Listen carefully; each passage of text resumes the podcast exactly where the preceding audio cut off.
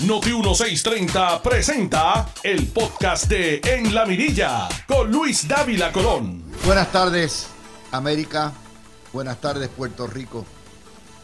Hoy es viernes primero de, de marzo del año 24. Ya tenemos dos meses, están ya chocados en el cofre del 24. Y hoy empezamos distinto. Hoy empezamos distinto porque hoy se cumplen 20 años de este servidor haber escrito el libro Se acabó lo que se daba, una novela que pueden ver ahí, en la que anticipé desde principios de siglo, luego de los cuatro años desastrosos de Sila Calderón, de que Puerto Rico, tarde o temprano, iba a ver eh, el surgimiento fuerte en este siglo de el movimiento independentista. De hecho, hay cosas que paran pelo. Leyendo el libro, hoy eh, el gobierno se, eh, trata de un, una pareja, una secretaria de, Estado, eh, secretaria de la gobernación, que se va el último día que termina la colonia puertorriqueña y le entrega el gobierno a un gobierno independentista en la República. Y se va junto con un analista político que se va con ella para Estados Unidos. Y es el desespero en el aeropuerto. Por esas casualidades de la vida, el gobernador en la novela se llamaba José Manfredo Fernández Caporal de hijo del exgobernador, nieto de jurisconsultos ilustres, sucesor de una de las familias de hacendados del sur más ricas del país. Eh, algún día se las podré eh, leer, pero todo eso viene a cuento porque el único programa y el único grupo de analistas en todo Puerto Rico que durante 20 años, desde que hablábamos de las elecciones de las maletas, ha presagiado, anticipado eh, la descomposición del bipartidismo, el colapso de la colonia, la desaparición del Partido Popular y el surgimiento del populismo socialista independentista, hemos sido nosotros, aquí en la Mirilla, donde empezó todo esto. Y a los 20 años eh, no me va a dar el tiempo de analizar todo lo que representa esto. Una cosa es verlo, venir. Y como les decía, eh, hay un viejo dicho que dice que no estaba lloviendo cuando Noé construyó el arca y nadie le creía. Este viejo loco está aquí construyendo este arca y está ahí sola, allá afuera y pajaritos porque la negación es probablemente el, virus más dañino que puede tener una sociedad y que puede tener un individuo. Y hoy tengo que dedicarle el tiempo a la encuesta Atlas y a Noticel, no toda la, no toda la hora, por supuesto. Pero ciertamente porque esa encuesta cristaliza en blanco y negro lo que esa encuesta y los resultados del 16 y del 20, lo que hemos venido diciendo para ustedes. Eso no es lo que yo quisiera para Puerto Rico. Pero sin embargo, uno tiene que ser intelectualmente honesto y honrado con sus audiencias. Y uno cuando se para aquí a analizar noticias de la Manga Productions al momento, al instante, tratando de presagiar o anticipar lo que viene, eso no es tarea fácil, a salvo que uno venga a básicamente a bullchitear y a, hacer una serie de cosas que no se merece nuestra audiencia. La encuesta de Atlas es lo que se llama en buen castellano un game changer.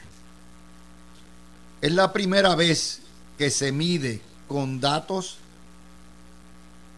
que el independentismo se ha convertido en la segunda fuerza electoral de Puerto Rico. La carrera de caballo, a mí me importa un bledo. A mí me, importa el hipódromo y la pista. ¿Por qué? Primero porque estamos a 200 y pico de días, 251 días para las elecciones, 95 para las primarias, y en política una semana es un año luz, y cualquier cosa puede pasar. Aparte de que se da una, otra de las grandes predicciones que hicimos, que es la balcanización, la fracturación, la fragmentación del electorado puertorriqueño en mil pedazos, como está la sociedad puertorriqueña. De manera que si es Pedro Pierluisi o Jennifer González, me importa un bledo. Si es Jesús Manuel o Zaragoza, me importa un bledo. Eh, y hoy se parean los posibles candidatos. Ustedes escucharon todo el día de hoy. ¿Por qué? Porque en Puerto Rico los analistas se concentran en la carrera de caballo. Yo me concentro en lo que tengo que concentrarme. En esta encuesta, el candidato de la Mogoya tiene Juan Dalmau entre 22.5% y 25.6%. Los candidatos del Partido Popular pujan entre 19% y 22%. Más o menos. Por primera vez en esta etapa del juego, el bloque independentista tiene más votos que el Partido Popular. Y eso tiene unas repercusiones a largo plazo enormes. Los independentistas dicen, este está metiendo miedo. Yo estoy dándole los datos a la encuesta. ¿De cuándo acá decir que la independencia está surgiendo y está creciendo es meter miedo. No lo es. No lo es. Esto es una realidad. Una realidad que presentó su atisbo en el 16, se concretizó casi en el año 20. Peor aún, para aquellos que piensan que eso nunca va a pasar. En el pareo de candidatos, cuando se parea la carrera de caballos, Juan Dalmau está a tres puntos de Pierluisi y a seis puntos de Jennifer González, que dentro del margen de error eso es nada. Está lo que se llama en buen castellano striking distance. Y si eso es así a hoy, recuerden, esto no es predictor electoral, no es que se haya convertido, convertido en la primera, en la segunda fuerza electoral, es que tiene una buena posibilidad de convertirse en la primera fuerza electoral si se alinean los planetas de aquí a doscientos y pico de días. Y eso, mire, esta encuesta no la hicieron ni para usted ni para mí. Esta encuesta la hicieron para los guaynabicheños que viven en Guaynabo, la oligarquía colonial y los que pululan en Atorrey, en la Milla de Oro. Esto es lo que se llama un wake-up call a la oligarquía colonial del país que ha viabilizado esto y que es responsable de que esto haya ocurrido. Los oligarcas que han explotado a Puerto Rico con tal de que no llegue la estadidad y han pagado los medios independentistas durante décadas para traernos con el adoctrinamiento que nos tienen hasta el sol de hoy. De manera que esto va para ellos, para los empresarios, para los industriales, para los constructores, para los desarrolladores, para los que tienen los criptomonedistas, para los banqueros, para los dueños de periódicos, para los dueños de televisión de estación, de, estaciones de televisión, para las aseguradoras, para las comunicadoras, para los publicistas. Esto va para la oligarquía colonial. Ese es el mensaje. Y vamos a donde Dalmao. más interesante aún, Dalmau domina el futuro. Dalmau domina por fracciones de hasta un fraccionales hasta de 45% el grupo de los jóvenes de 18 a 44. Esos jóvenes van a ir madurando. Más aún, Dalmau ha logrado hacer lo que nadie pensaba que podía hacer, que era consolidar el voto no solamente de los comunistas de Victoria Ciudadana y sus socialistas independentistas, sino el de Alexandra Lúgaro. Eso es una realidad. A usted le podrá no gustar, pero eso es una realidad con la que hay que lidiar. Lo otro interesante es que en esta encuesta, ni aún con Pedro Pierluisi, ni aún con Jennifer González, el PNP puja más de 31%. Un partido que obtuvo 53% de los votos hace, ¿cuánto? 14, 15 años. Un partido que su ideal de la estadía obtiene 54% de los votos, pero el 40% de esos votos no le votan al partido. Y como les digo, la distancia entre Juan Dalmau y el PNP es nada. Mire, en las encuestas, en una campaña electoral, si usted avanza un puntito toda la semana, usted está en buen camino. Y si en la recta final, esos tres meses, esas 12 semanas antes, usted apunta, se apunta un puntito y el otro le baja uno, ocurren cosas. De hecho, aquí las elecciones se deciden en las últimas tres semanas, ustedes lo saben. A veces hasta el fin, de semana antes. Máxime, cuando estamos hablando de fracciones. Y lo otro que tenemos que entender, y esto lo indicó bien claro José Garriga Pico, desde el 15, que yo recuerde ese crecimiento es irreversible. 16, 20, esta encuesta. Y si tiene el voto de la juventud en casi la, mitad, tiene futuro asegurado. Yo discrepo de mi amiga Denise, porque Denise pone el titular la alianza se posiciona segunda. Debió haber sido el titular. La alianza a punto de darle el golpe. Y llegar primero. Pero está bien. Ella es la directora de Noticias. Esto nos trae también a que Dalmao tiene no solamente un cuarto de millón para el partido, recuerden que el mejor partido que está posicionado. No estoy hablando de candidatos, sino que tiene un super pack de madre. Toda la prensa y los medios de comunicación de Puerto Rico. El día que Bad Bunny empiece a aflojar, Ricky Martin, las uniones, los sindicatos, es un pozo interminable. Ahora imagínense nada más les voy a dar un escenario que les va a dar jaqueca y la jaqueca le va a producir hemorroides a todos ustedes. Piensen nada más con esos números. Y yo no estoy metiendo miedo. Esto es lo que nos están dando los números. Esta es la que hay. De hecho, el que tenga hoy Dalmao, 20 y pico por ciento, si sacaron 28 por ciento consolidado en la última elección.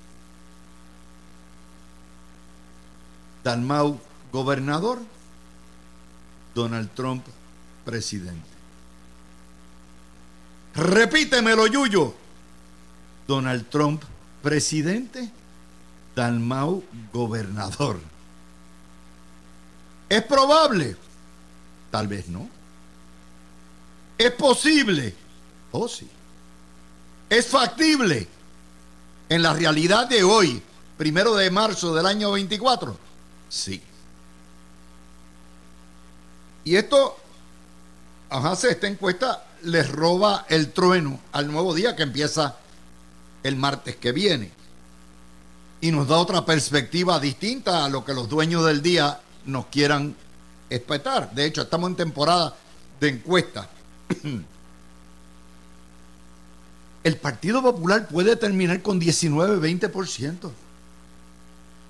Ustedes acaban de oír al, huevito con Carmen decir, no, pero es que esto, yo lo que dije fue que dije, digo, y donde dije, digo, dije Diego, y, yo lo que estoy explicando, por, pero prácticamente tiró esta mañana en Valle a su candidato al zafacón y dijo que él estaba listo para que no es lo que quiera, pero que estaba listo para trabajar con el gobierno PNP. Yo siempre he dicho, el pequeño Huevich es bruto. Aparte de que es un déspota, es un oligarca, es lo peor que representa esta sociedad. Y por eso estamos, por gente como él y su estirpe, estamos como estamos. Pero si eso es así, hay un colapso irreversible del Partido Popular.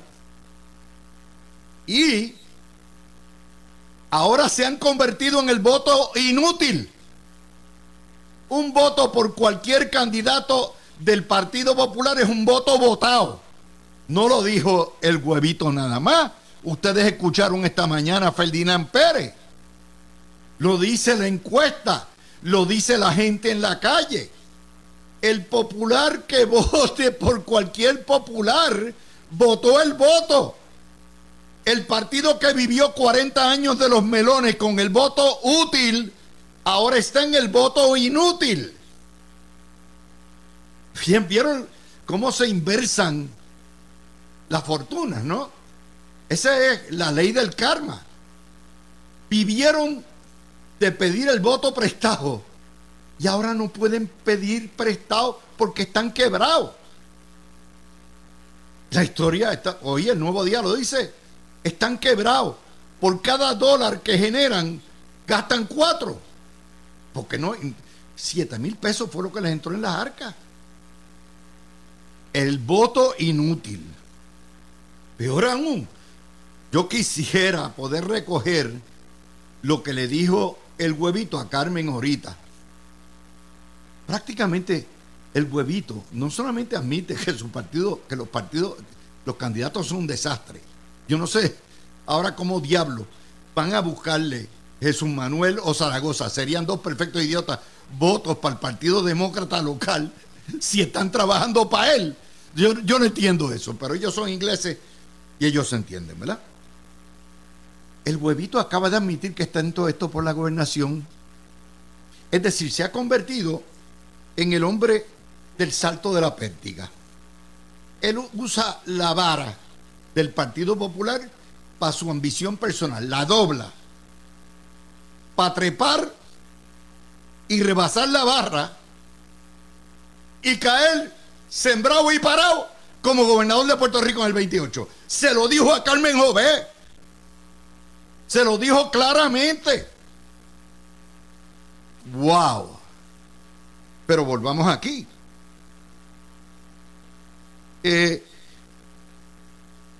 esto quiere decir también que las dos campañas del Partido Nuevo Progresista son un fracaso. Perdóneme, Penepo yo lo sé que ustedes se encabritan conmigo, me mientan la madre, dicen cuánta madre hay cada vez, pero son un desastre. Ni la campaña de mira que mucho he hecho, aquí está la obra, ni la campaña del Gugu Dada y fue a inscribir los gemelos hoy, sirve para nada.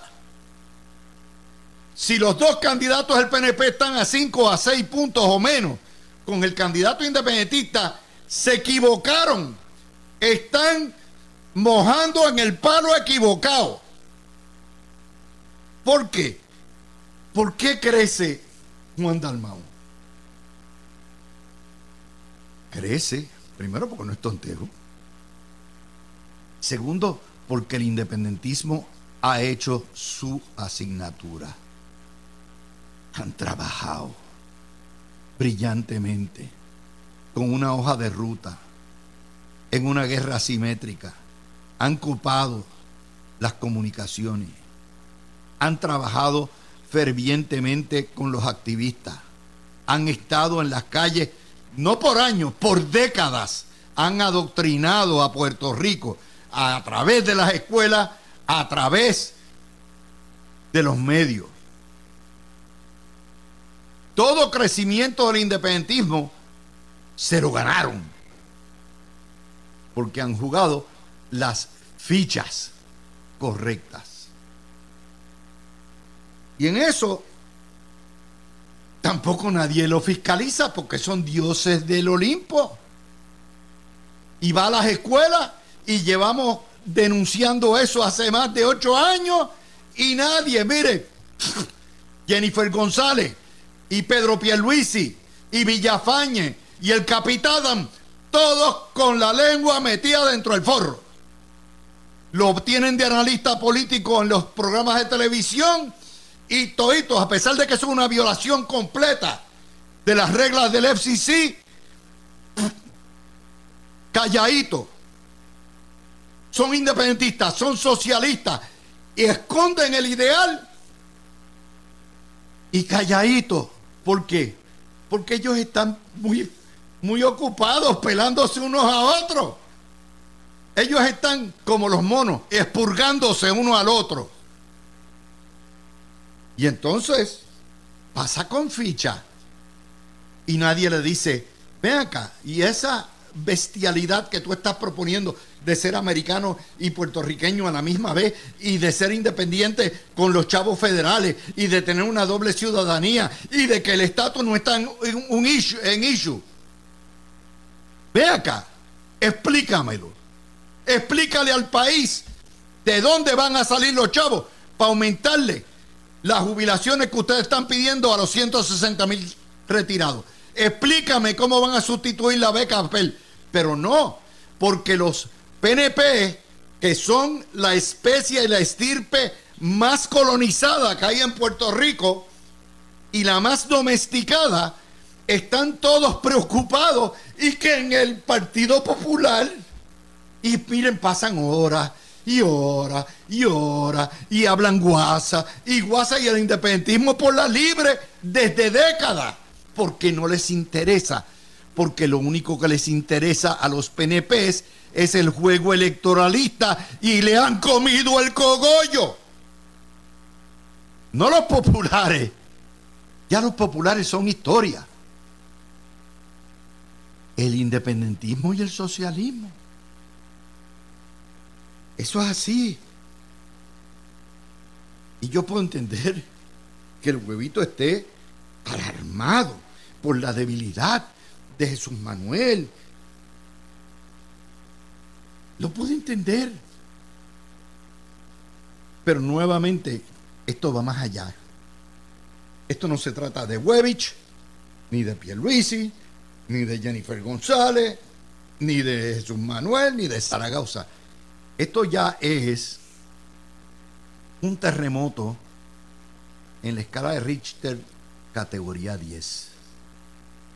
Esto es un terremoto que jala que jamaquea los cimientos del Banco Popular, los cimientos de Claro, los cimientos de Telemundo, los cimientos de Guapa, los, los, cimientos de todas las aseguradoras de salud de en Puerto Rico, los cimientos de los 52 hospitales que hay en Puerto Rico, los cimientos de la Cámara de Comercio, los cimientos de los industriales, los cimientos de, de MIDA, de los constructores, de los inversionistas, de la Ley 60. Esto es palabras fundamentales. ¿Sabe por qué? Porque una vez se trepen, no van a aflojar. Está escrito.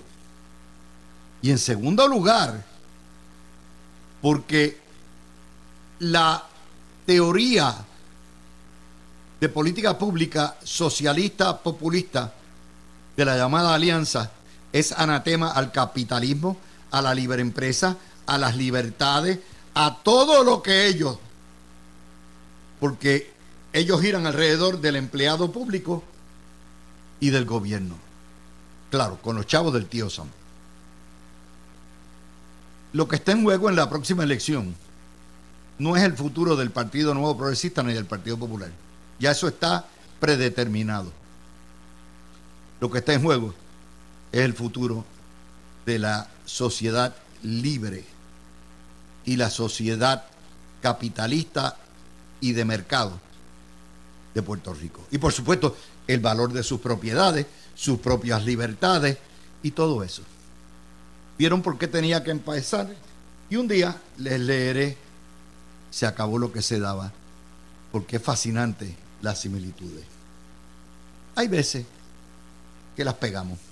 Después de todo, no hay que pegarlas todas. Roberto Clemente era un campeón, pateaba 333. Eso quiere decir que se ponchaba o fallaba dos de cada tres. Y aún era un campeón. Regresamos. Tú escuchas el podcast de En la Mirilla con Luis Dávila Colón por Noti1630. Y ahora el panel de hoy, aparte de los presidentes, los copresidentes, Breida Bernard y Alfonso Orona, vamos a tener en el panel de hoy también, y estamos integrando a la joven demócrata Emma Marrero, que ya no es tan joven, estuvo con nosotros hace 10 años y está, se nos va y viene y ya está por ahí. Así que, pero antes que nada, vamos a empezar con el primer tema. Eh, después tocamos lo de la encuesta. Este es acabadito de salir, gracias a Jerry, que me lo pasa. ¿Se acuerdan que, en enero del 24, eh, Eliezer Molina eh, básicamente alegó que en un mensaje que en una finca donde estaba Jorge Santini y donde estaba Tomás Rivera Schatz, se habían hecho eh, unos actos ilegales contra menores. ¿Se acuerdan de aquello? Y aquello fue al Departamento de Justicia. Parte de las locuras de este cabrúfalo llamado Eliezer Molina, que es un salvaje, que es criatura de los periodistas de Puerto Rico. Está ahí únicamente porque los periodistas de Puerto Rico le dan credibilidad instantánea y pauta. El Departamento de Justicia acaba de terminar la investigación, fue referido a la División de Integridad Pública para que llevara a cabo la investigación de las alegaciones de Eliezer Molina. Después de las gestiones realizadas, dice el, el parte hoy, para obtener la declaración del señor Molina Pérez sobre sus declaraciones en el InLive y solicitarla que demostrara la evidencia relativa a ella, incluyendo el auxilio de tribunales de primera instancia este se acogió a su derecho constitucional a guardar silencio. O sea, se amparó en la quinta. Cometió. Si tú te amparas en la lista, en la quinta, es porque temes que alguien te pueda acusar de un delito. Dice, sin embargo, mediante la visiva del 5 de febrero del 24, suscrita por el representante legal de Eliezer Molina, se informó que no se tenía prueba directa de los hechos alegados en el, en el live, como tampoco se poseía documento o prueba ilustrativa relativa a sus alegaciones, igualmente se sostuvo que desconocía si existía la prueba requerida en el Ministerio Público. O sea, el tipo los difamó, los libeló, le, prácticamente dice que son unos abusadores de niños. Y eso es una barbaridad. Y con eso voy a empezar y empiezo con Breida Alfonso y le damos la bienvenida a Emma. Adelante. Adelante, no tengo sonido. Felicidades, porque ya estamos. Tú eres una veterana, hay que darle al botón. Mira, pero si ya le di al botón, Dávila, hace rato. Pitonea ese botón. Mira, felicidades que estamos en weekend ya. Hoy empieza el fin de semana, siempre hay que estar Para mí no empieza hasta las 7. Ah, bueno, pero ya, ya mismo, ya mismo nos vamos. A ti, ¿tú sabes cuál es el problema? Que es un día desperdiciado. Los viejos nos acostamos con las gallinas a las ocho y media de la noche. Y tú empiezas a las 10 de la noche y Falfo y Emma. Ese es el problema. Bueno, a, mí ya me da sueñito a las 9, pero, pero pues. Mira, Dávila, a mí este asunto de Eliezer Molina me huele a demanda. Oye, eh, esto está calientito, Dávila. ¿Cómo es que este hombre abre la boca y se jacta acusando sin prueba, sin ningún tipo de evidencia sobre sus alegaciones al exalcalde Jorge Santini y al senador Rivera Chats? Como si esto fuera un chiste. No importa, yo digo lo que me da la gana y el pueblo de Puerto Rico tiene que tomarlo por bueno. Pues sabes qué, Dávila, qué bueno que el secretario de Justicia haya emitido esta comunicación. Y yo me atrevo a decir como abogada que esto me huele a demanda, ¿sabes? Es lo menos que se merece. Porque tú no puedes ir por ¿Tú sabes la que vida. yo demandaría. Eh, hay que empezar a demandar a los medios que Claro pongan este que títere a decir barbaridades en el aire. Dávila, es que uno O sea, no puede estar haciendo Este acusaciones tipo es un peligro inminente. Y es, este tipo es una demanda de difamación pidiendo ayuda. Eso es O así. sea, eso es así. sí, claro pero, que sí. pero quien debe responder por eso, claro, fue un live de él particular, son los medios, ¿sabes? Completamente de acuerdo, Dávila. Y qué bueno que, que en estos dos días el teatro de este personaje se le haya caído ante el pueblo de Puerto Rico. ¿Tú sabes por qué? Porque yo espero que los medios de comunicación comienzan a entender que tú no le puedes estar dando pauta a cuanta persona viene a, a tratar de irrumpir en la tranquilidad ciudadana del pueblo. Y más si lo hace con puras mentiras. Alfonso. Ay, Alfonso no ha llegado, Ah, Dávila, no ha llegado tenemos Alfonso, a pues. Emma. Tenemos a Emma. Conociste a Emma, ¿viste? Sí, ya Qué- la conocí, ya la conocí. Qué bueno. Ya tú sabes, además necesitábamos más mujeres para nuestro Mujeres panel, al poder. Mujeres. Eso es así. Emma, ¿qué te parece esto? Qué bueno escucharte, primero que todo, qué bueno, ¿verdad? Que estoy acá. Eh, ya De nuevo, ¿verdad? dijiste- Diablo, hace 10 años, Emma. 10 a- no, di- eh, 10 años, ¿Más? no, 14. 14 años, porque tú te 14. fuiste a hacer una maestría a 14 España en ciencias poli- en politología. Venido de, de todos Wow. lados, pero nos mantenemos igual de turbas, que eso es lo importante.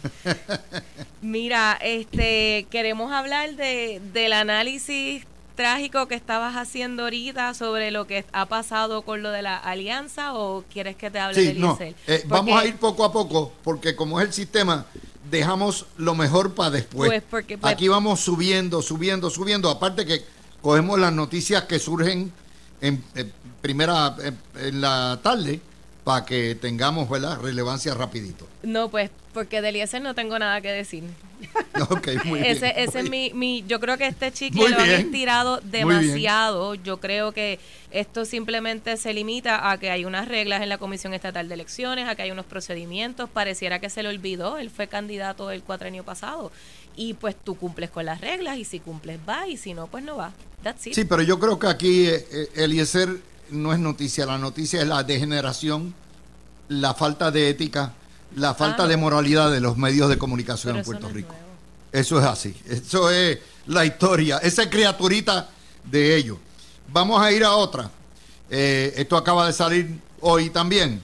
Marlene Cifre, eh, Cifre hoy en eh, Ponce, la alcaldesa interina que está salivando por el puesto para que Irizarry y Pavón le den el cantazo, compró su candidatura ofreciéndole aumentos a todos los empleados municipales en un show político de tres pares. Ese es el Partido Popular. Ese es, sí, señora Cifre, eso es robo. Ustedes están quebrados y usted está dando aumentos. Esa es la realidad. Ese es robarle al público ponceño. La dejo con eso, Breida. Dávila, la escuché hoy en vivo y a todo color. Y tengo que decirte que ahí teníamos a un candidato para la alcaldía de Ponce anunciando su candidatura. Eso fue lo que ella hizo hoy. Sí. Y, el, y, y el Partido Popular, si piensa que no es así, pues mira, Dávila, de verdad tienen como que unas gafas. O sea, ella claramente le dijo al pueblo de Ponce, yo soy tu alcaldesa interina y yo me voy a quedar aquí. Sea, Dávila, cuando un candi, cuando, cuando una persona que está fungiendo como alcalde interino le da un aumento a los empleados con la fanfarria haciendo alusión a los alcaldes populares de Ponce y diciendo que el Partido Popular son los únicos que le hacen justicia salarial a los empleados, definitivamente es porque ella va a ser candidata. Así que si el Partido Popular no lo ha entendido, yo creo que están feos para la foto y peor para el video. Bueno, ahí eh, quien tiene que bregar es Furqué. Ya estoy aquí, Pues ya estoy que- aquí. eh, eh, sí. Oye, Alfonso, coge la guagua temprano, papá. Que está- No, es que ahora, ahora es diferente, uno tiene que acostumbrarse al tapón de las 5 Sí. de la tarde, eso es más Cuando complicado. antes era el tapón de mediodía y ahora es el tapón de la tarde. Oye, pero espérate, voy a hacer el paréntesis. Aquí yo llegaba temprano, la que llegaba tarde era Breida. Ay, bendito, yo llegaba en Uber. Pues yo, yo llegué también más o menos ahí. Bueno, vamos con, con esto de Marlene Cifre. Cifre. Mira, yo creo que aquí, como uno dice, eh, ¿verdad? Eh, río revuelto ganancia de pescadores. Esta, esta situación que está ocurriendo en Ponce con el alcalde, esta eh, total dirección, eh, ¿verdad? O falta de dirección o, o arroz con pollo que hay en Ponce, definitivamente la pregunta siempre es, y yo siempre hay que preguntarle a, a los miembros del Partido Popular Democrático, ¿por qué lo certificaron como candidato originalmente si ellos tenían la potestad de no hacerlo? Que un alcalde que ya tenía una acusación, que ya estaba investigado, ellos tenían la potestad para no hacerlo. Entonces, ¿qué pasa? Vienen, lo certifican con un acuerdo que no era legalmente binding para ninguno porque ya lo certificaron. O sea, él no, él no tenía que dejar su certificación a un lado, sí, ya lo hacían certificado. Entonces tienen este problema, entonces tienen a, a, a, a, a- esta persona que está fungiendo como alcaldesa interina, que ya, como uno dice, eh, respiró el aire central El de la poder. alcaldía y el poder, y yo digo que eso tiene un hongo. Es- es- es- es- esos edificios tienen un hongo Pique, que, pique. que es un pique. Entonces ella pues eh, eh, preguntar a Wanda Vázquez. Entonces ella, ella, eh, ¿verdad? Ya, ya siente el poder de la alcaldía. Ella también se va a aferrar a la silla. Y el problema es que eso se une a todo lo que está pasando con el Partido Popular, porque el Partido Popular ya no tiene estructura en Mayagüez. Sabemos lo que está pasando en Ponce. En San Juan ni se diga. En Guaynabo tampoco. En Bayamón tampoco. Sabemos todos los problemas que ha tenido el alcalde de Arecibo. Se ve feo el panorama para el Partido Popular. Sí, no, no, definitivamente. Mira cómo está la cosa en el Partido Popular, Emma. Que ahora, eh, ahora prácticamente hasta la religión se ha metido. El alcalde de Juana Díaz ayer le ha dicho a Javi Villalba Hernández que no invoque el nombre de Dios en vano. Que por Dios, esto, él está defendiendo a la secretaria de Obras Públicas eh, de, de Pierluisi, que dice conmigo no ha tenido problemas. Allá Javi Hernández sí ha tenido problemas. Y entonces sacan, o sea, esto es un berenjenal lo que hay. Se parece al que hay, y hoy por cierto hay una excelente columna de Alex Delgado, eh, que ya habíamos hecho nosotros aquí el análisis de los líos del PNP en el distrito de, de Bayamón. Emma. Este, Luis, ¿verdad? A mí lo que lo que me preocupa, atando cabos con la con la alcaldesa interina de Ponce, es la, la administración, la sana administración fiscal, porque ella mencionó la semana pasada, creo que fue, que hizo las fiestas patronales con, con fondos ARPA o con fondos de reconstrucción. Y ¿Cómo esta fue? semana anunció un aumento de un dólar. Así que yo creo que aquí lo, lo, lo que deberíamos estar mirando, además del contexto político partidista en cuanto a, a ¿verdad? La, las primarias o los candidatos que tenga, es la administración fiscal. Ay, aquí. Yo, yo lo que no, lo que yo objeto es, mire, todos los empleados públicos, sí, sí trabajan, se merecen un aumento. Se merecen todos los... El problema es que hay 52 municipios que están quebrados, empezando por Villalba Por y. Ponce. ¿Ok? ¿Cómo tú vas a estar repartiendo aumentos a diestra y siniestra eh, Sí. a ocho meses de las elecciones? Si no, eh, lo que estás haciendo es comprando la elección entre tus emple- empleados. La, de hecho, la primaria o la asamblea que vaya a hacer, eso es lo que está haciendo.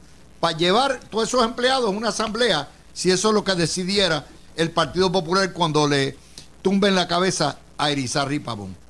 Eso es lo que están haciendo. Intervengan entre ustedes mismos también para hacer esto como un diálogo. Pues mira, Dávila, yo, esto hay que conectarlo también, ya que estás hablando de, de los municipios en general y la, ¿verdad? La, la- la economía de, de- de las alcaldías.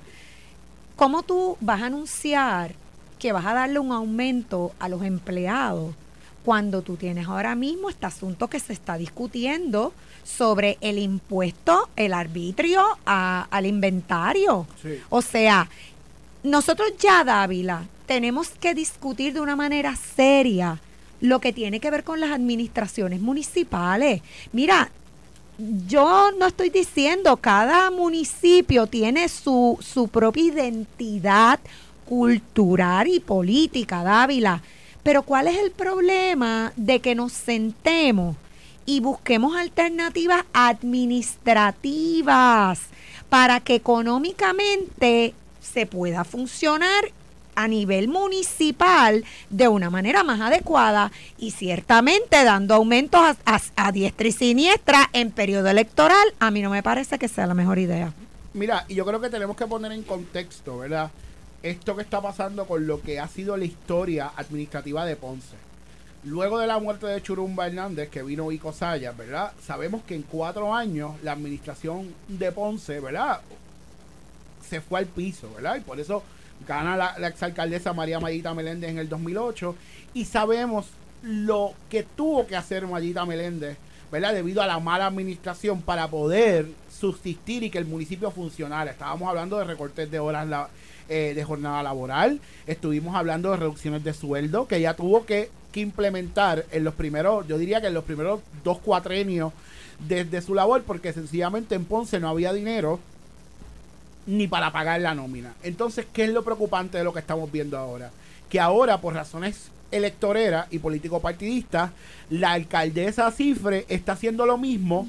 Entonces, el que venga después que arree, ¿verdad? Porque ante lo que está pasando es bien posible que en, el, que en el 2025 haya una administración PNP en Ponce. Entonces, ese es el alcalde que va a tener que lidiar con el resultado de la mala administración y con el resultado de no tomar las acciones fiscales responsables en el momento histórico que estamos viviendo. Y al final del día volvemos a lo mismo. Si queremos que la Junta de Supervisión Fiscal salga de Puerto Rico, este tipo de acciones lo que pone de manifiesto es que la Junta lleve el discurso a Washington de que ves por qué nos tenemos que quedar aquí. Porque cada vez que tienen la oportunidad lo que hacen es malgastar el dinero con medidas de índole fiscal que son irresponsables. Y eso es lo que tenemos que trabajar. A mí lo que me preocupa, Emma, es que esto es business as usual. O sea, ya la gente ve esto y ni se inmuta. Esto es la compra con fondos públicos de un equipo electoral. Eso es lo que está haciendo Marlene Cifre. Y sin embargo, Marlene Cifre. Sin embargo, eh, todo el mundo aquí para el carachi. Ya de por sí, ya eso es para sacar a esa alcaldesa por ser una botarata y por ser un irresponsable. Pero, de mal en peor vamos. Sí. Eh, Emma. Sí, no, este, me, me suscribo al anterior, o sea, aquí lo que preocupa es la, la administración fiscal, los procesos. A mí me voló la cabeza cuando anunció, ¿verdad?, que utilizó fondos ARPA para las fiestas patronales, así que no me extraña que esta haya sido la movida o inclusive que cómo estará operando eh, esa parte administrativa del municipio. Así que yo, yo lo miraría más de- desde esa perspectiva de, de la sana gerencia pública que debe estar teniendo los municipios. Bueno, como les digo, eso es otra de las noticias que salen hoy. También les tengo que señalar, aquí la gente con fondos públicos hacen lo que les da la gana. Mire, sale en metro. Eh, los comunistas, y me refiero a la mogolla, está exigiendo, le llama a la prensa, estos son los engaños de la prensa, el Frente de Defensa de Pensiones. Y usted busca aquí en el Frente de Defensa de Pensiones y entonces se va a dar cuenta que nuevamente la Federación de Maestros, los comunistas, ¿verdad? Pero quieren un aumento de 100 dólares mensuales para los 160 mil jubilados del gobierno.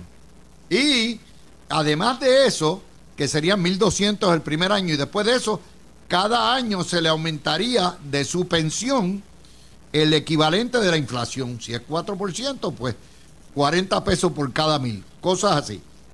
Aquí el problema es, no nos hemos enterado que estamos quebrados, que no hay dinero y lo otro, lo que es esta obsesión de el gobierno, de, de lo que es el sistema socialista de Puerto Rico, que lo único importante aquí son los empleados públicos y sus jubilados, que todos los demás no valen ni para por ni para bancar.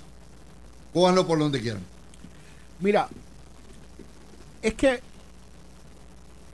yo pienso que ahí es que tú te das cuenta que este tipo de organizaciones no ya no es una cuestión de justicia social ni de ni de ni de ni de porque verdaderamente ideológicamente crean en esto. Ya lo que se ve aquí es unas actuaciones de carácter electorero y politiquero que no van a tono ni siquiera con la realidad fiscal de Puerto Rico. Y todo el mundo sabe lo difícil que fue para las administraciones proteger el derecho de los pensionados y que los pensionados fueran, ¿verdad? No se vieran grandemente afectados por, lo, por, por los recortes que había que hacer como parte de los requerimientos de la Junta de Supervisión Fiscal. Entonces ahora salvamos las pensiones, ¿verdad? Porque eh, la realidad es que fue mínimo los que se afectaron, inclusive en la Autoridad de Energía Eléctrica, ¿verdad? Se, se hicieron las medidas para que los pensionados pudieran tener derecho a, a, las pensiones, ¿verdad? Que se les prometieron y para lo que trabajaron. Entonces, ahora un aumento de 100 dólares, que es que no hay dinero, que nosotros todavía estamos en un plan fiscal, en un plan de ajuste de deuda, que el gobierno no tiene dinero para asumir esa obligación. Y más, en una situación donde estamos que cada vez la gente dura más y que hay más pensionados. Va a haber un momento que va a haber más pensionados que empleados públicos trabajando.